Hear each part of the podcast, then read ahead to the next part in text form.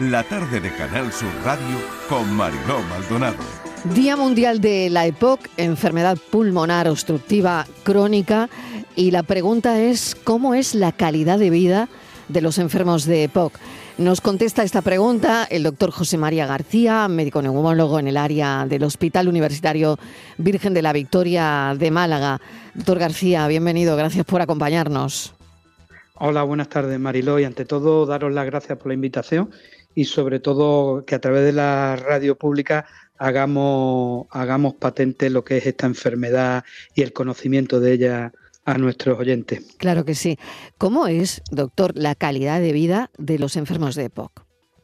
Bueno, la calidad de los enfermos de EPOC depende un poco de la situación de ese enfermo de EPOC. No, no debemos olvidarnos eh, lo que es la definición de esta enfermedad, que es una mm. enfermedad respiratoria crónica frecuente, prevenible y tratable, ¿eh? que tiene una serie de síntomas respiratorios debido a la limitación esa del flujo aéreo que tienen los pacientes, que causan ciertas alteraciones y claro, depende de esa situación en qué fase cojamos al paciente. Si al paciente lo estamos cogiendo en una fase temprana, probablemente su calidad sea mejor. Si lo cogemos en una fase más avanzada o la enfermedad progresa porque no se han hecho las cosas bien eh, en relación al tratamiento, el paciente no ha hecho las cosas bien en cuanto a aquello que es lo más importante en la enfermedad, que es no fumar, pues entonces indudablemente su calidad de vida será peor. De hecho, calidad de vida es importante que lo pregunten porque es una de las cosas en las que basamos últimamente nuestro tratamiento y nuestra clasificación de los enfermos. Factores de riesgo. Ha mencionado el tabaco, doctor. Eh, ¿Es mm. un factor de riesgo asociado con la EPOC? Sí, es el principal, es el principal. No debemos olvidarnos que hay otro eh, que en esa definición, pues, eh, que, le, he dicho anteriormente, pues precisamente faltaba causada por agentes, agentes tóxicos inhalados, fundamentalmente el tabaco, pero bueno, también tengo, tenemos algunos otros como agentes laborables, laborales de inhalación de humo y de inhalación de sustancias químicas y, y por ejemplo la contaminación atmosférica tanto indoor como tanto en interiores como en exteriores y en interiores probablemente en nuestra zona menos pero están las combustión las combustión de, de biomasas y demás. Todo ello sobre una serie de factores de factores propios del paciente, eh, como pueden ser un desarrollo, un desarrollo gestacional deficiente de su proceso madurativo pulmonar. Es decir, tenemos cierta susceptibilidad que si a esa susceptibilidad le echamos ese tóxico, bueno, pues que en el tiempo puede desarrollarnos esta enfermedad. ¿Y cuáles son los síntomas característicos, doctor García, de la EPOC?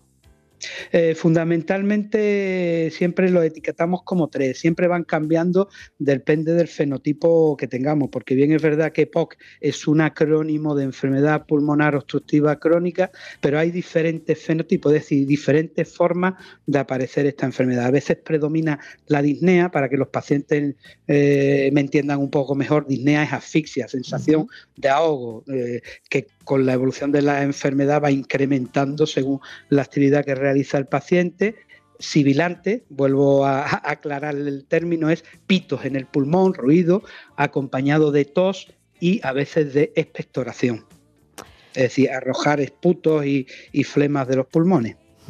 ¿Y cómo se diagnostica se diagnostica fundamentalmente con ese entorno clínico que yo ya le he comentado, esos factores predisponentes que el médico conoce a través de la historia clínica, ya sea el médico de atención primaria, porque es muy importante saber que el médico de atención primaria diagnostica esta enfermedad antes que nosotros los neumólogos y a partir de ahí nosotros tenemos una prueba que es la espirometría que está con una serie que bueno no, no vamos a entrar ahora aquí en detalle en detalle eh, demás pero es la que nos dice nos dice si hay obstrucción y esa obstrucción es fija, no es fija, es reversible y a partir de ahí, pues lo que hemos hablado antes, clasificamos al paciente. La espirometría es una prueba que consiste en ver nuestra capacidad funcional respirando fuerte, es decir, inhalando y expirando, expirando fuerte, ¿sabes?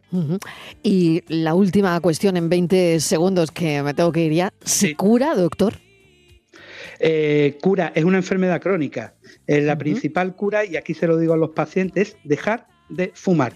Dejar de fumar eh, junto con la oxigenoterapia en fases avanzadas es lo que ha demostrado que aumenta la supervivencia.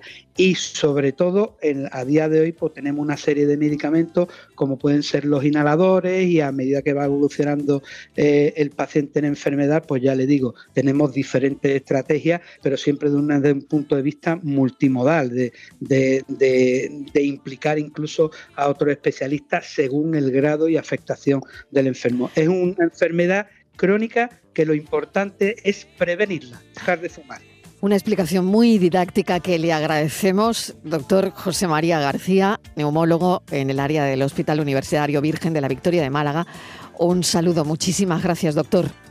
Gracias a ustedes y un saludo.